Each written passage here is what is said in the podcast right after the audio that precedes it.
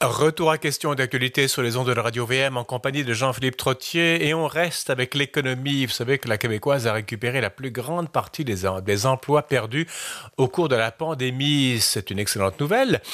Euh, ça veut dire que la question de la pénurie de main-d'œuvre refera automatiquement surface et dans pas longtemps.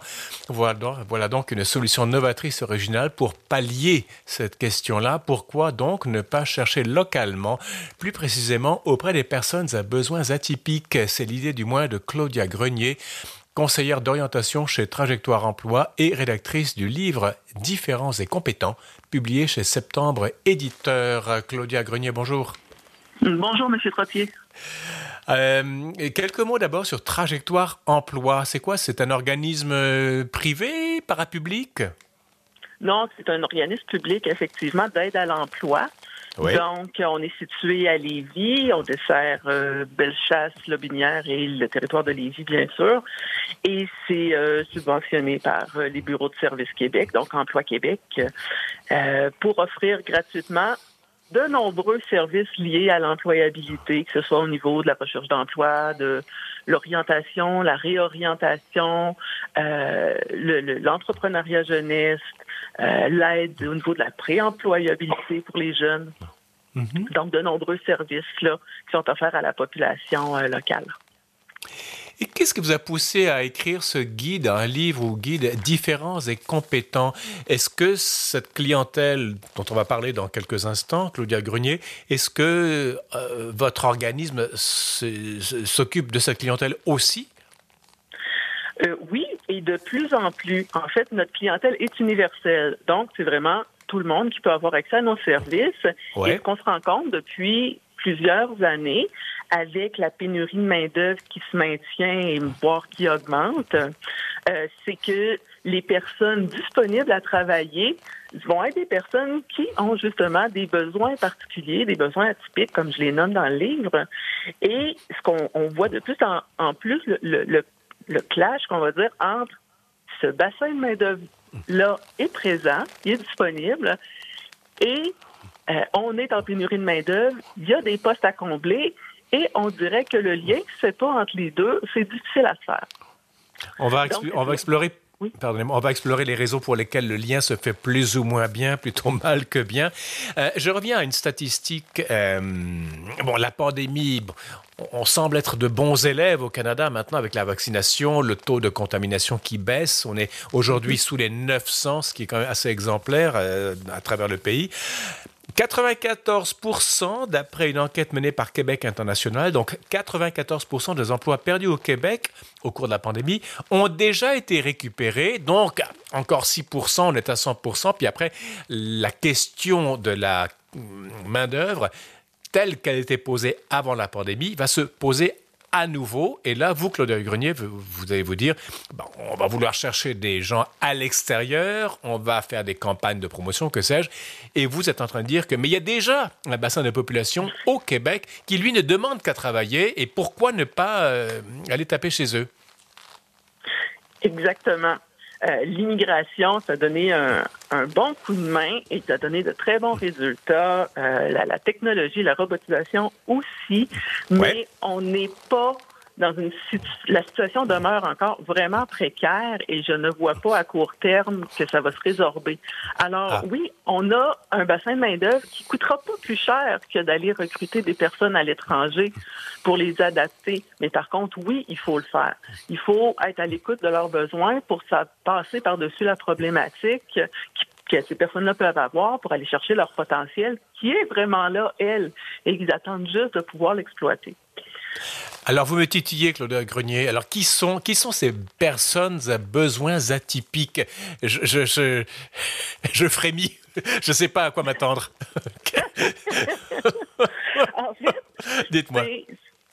Ça peut être vraiment beaucoup de monde. Puis honnêtement, nous aussi, on s'est posé la question à un moment donné de se dire, mais mon Dieu, on, est tous un peu atypiques un jour ou l'autre dans notre vie.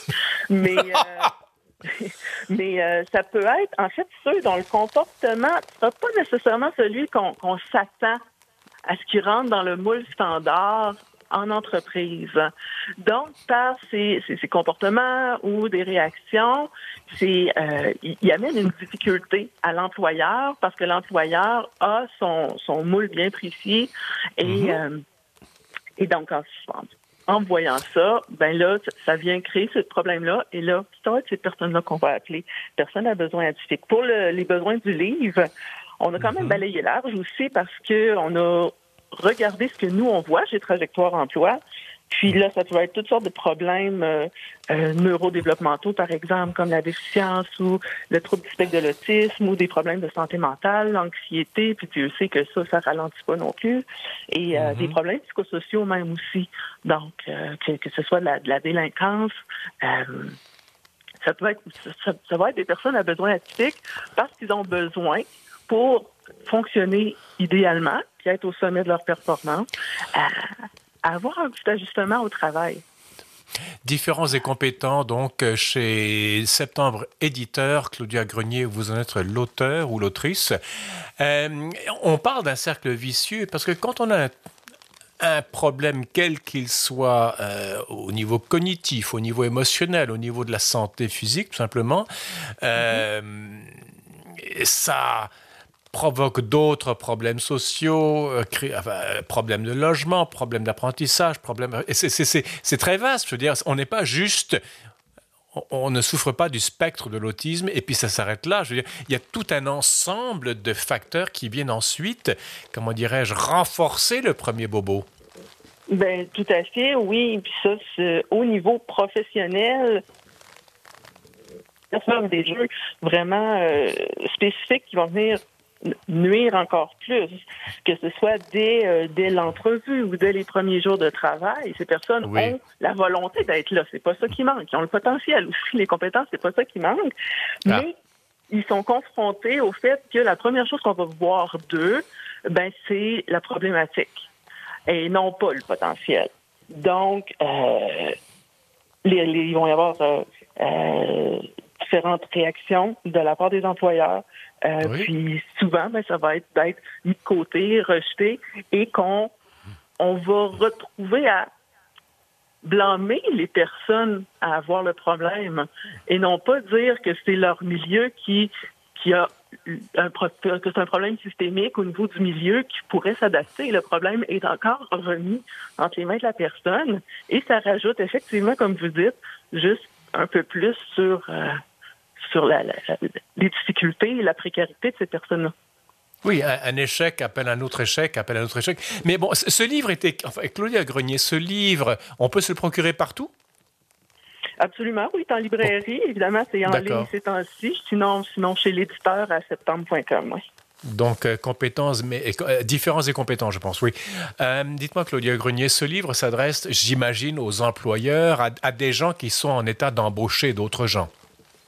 Exactement, oui, il a été fait en fonction d'être lu par les employeurs. On s'adresse à eux directement euh, pour les accompagner puis les offrir vraiment des outils très, très concrets. Parce que là, pour moi, dans ma vision, on n'est plus à, se demander est-ce qu'on est vraiment rendu là comme, comme société? Là, c'est pas une question, c'est une affirmation. On est rendu là, mais le mm-hmm. lien ne se fait pas, comme je disais tout à l'heure. Et là, ben voici un guide où euh, il peut y avoir des outils parce que Évidemment, la première chose, c'est d'avoir la volonté d'être inclusif pour tout le monde. Évidemment, ça prend ça chez l'employeur, mais mm-hmm. ça prend aussi le désir de d'adapter son environnement. Pas simplement me dire j'ouvre ma porte, ça va tout le monde a droit à sa chance, mais si la personne rentre pas dans mes conditions à moi, ça marchera pas, ben là, c'est sûr qu'on est en échec. Différents et compétents donc, c'est 11 chapitres. Un, des grands avantages de ce livre, c'est qu'il y a beaucoup d'employeurs qui n'ont pas beaucoup de temps pour lire. On est dans, après 150 pages. Il y a 11 chapitres divisés donc en deux parties. La première, partie, vous décrivez la situation et les personnes à qui s'adresse, enfin, qui pourraient être employées, je veux dire, mais qui ont des difficultés d'ordre cognitif, moteur, que sais-je. Et l'autre partie, c'est les solutions. Tout ça, c'est écrit de façon très simple avec beaucoup d'illustrations donc, un employeur n'aura pas besoin de, faire une thèse de doctorat pour comprendre votre bouquin, Claudia Grenier. Je me mets quand même à la place d'un employeur.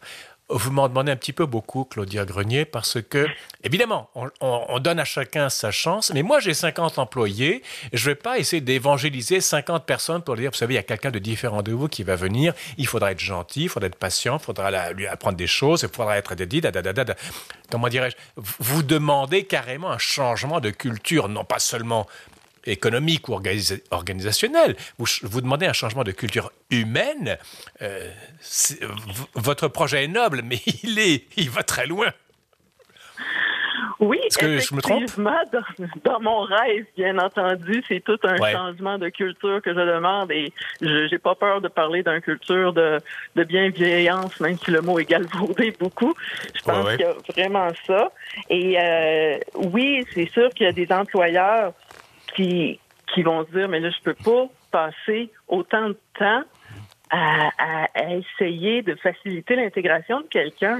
Mais moi, j'ai pas du tout la prétention que cette approche-là va demander vraiment plus de temps, qu'on en dépense déjà à essayer de combler des postes qui sont vides et qui coûtent cher. Euh, de prendre le temps dès le départ. Puis là, on s'entend, on n'applique pas le livre d'un bout à l'autre dans le, dans le prochain six mois. Là. C'est une petite mhm. chose à la fois. Puis, euh, puis, oui, évidemment que l'équipe fait partie de la solution. Un employeur tout seul, avec ces grandes, cette idée-là, si l'équipe embarque pas, ça marchera pas. Mais oui, on en parle dans le livre. Comment on peut faire pour sensibiliser l'équipe? Puis, euh, j'ai la prétention de croire que de voir son employeur s'ouvrir comme ça peut mhm. avoir un effet d'emblée positif sur l'équipe et non pas euh, effrayant pour dire, mais là, euh, notre productivité va diminuer. Ben, non, l'employeur est ouvert à l'unicité de chacun. Alors pour moi, c'est gagnant. Vos idées, Claudia Grenier, sont plus euh, applicables à des entreprises moyennes ou voire très petites? Quand on a déjà 100 employés, c'est un monstre qu'il faut euh, dompter. Je veux dire, quand on a une, une j'imagine une pâtisserie, prenons par exemple, ben, une pâtisserie, euh, le, le, ou la propriétaire euh, va rencontrer quelqu'un qui a un besoin atypique, qui est votre clientèle. tout de suite, elle pourra dire bon, bah, cette personne-là, elle peut faire ceci ou cela. Et puis, ce sont des structures beaucoup plus souples et donc beaucoup plus adaptables. C'est vrai que en ce sens-là, c'est une entreprise de 5-6 personnes d'amener une nouvelle philosophie. Ça, ça peut être plus facile. Mais si je prends par exemple l'entreprise euh, Technion, qui est internationale, puis qui est basée notamment à Lévis, où on est mhm. situé, euh, c'est eux qui ont fait notre préface, puis c'est pas pour rien. C'est une très grosse entreprise de production manufacturière et ils ont une culture des ressources humaines très ouverte, très inclusive. Euh, pas mhm. exclusivement sur les personnes à besoins atypiques, mais en étant ouverts comme ça, ils ont euh, plus de facilité à recruter. Mhm. Le résultat en recrutant, en étant à l'écoute des besoins de leurs nouveaux employés, euh, mhm. puis ils s'en rendent compte eux-mêmes. C'est pas de déplacer des montagnes, là, faire des petits ajustements qui vont rendre cet employé-là vraiment heureux, puis loyal. Et. Technion ont de la rétention d'employés euh, extraordinaire. Il y a une question que je me... grande entreprise, oui. Pardonnez-moi, Claudia Grenier, mais euh, quand même, euh, moi, ce dont j'aurais peur, c'est que votre employé qui a des besoins atypiques, qui est peut-être un peu limité intellectuellement ou de façon motrice, enfin bref, on inclut très bien, mais est-ce que cet employé n'est pas non plus, hum, comment dire, pourrait pas être exploité aurait moins de défense qu'un employé, entre guillemets, normal, ou du moins qui fonctionne selon les normes sociales. Je veux dire, l'inclusion, c'est bien, mais si vous incluez quelqu'un qui souffre énormément de stress ou du mhm. trouble du spectre de l'autisme, etc., ils en ont déjà assez sur leur assiette avec leur propre bobo que ce sont des cibles faciles dans une entreprise. Vous ne pensez pas?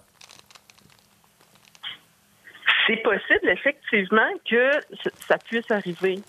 Mais dans la mesure où l'employeur qui lit sur cette approche-là, son objectif, c'est de recruter puis de maintenir des employés. Alors, si sa façon de faire, c'est d'abuser de ses employés, ben là, ça marchera pas, c'est sûr, puis ni un ni l'autre vont faire long feu dans cette entreprise-là.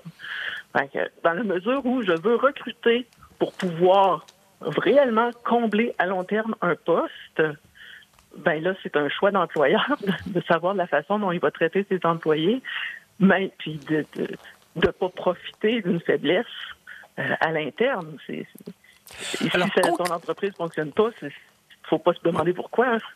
Oui, je vous entends. Euh, concrètement, alors, dans, votre livre euh, euh, Différents et compétents, chez Septembre Éditeur, il y a vraiment une marche à suivre. Alors, parce qu'il y a des gens qui nous écoutent, il y a certainement des patrons de, de, de, de compagnie.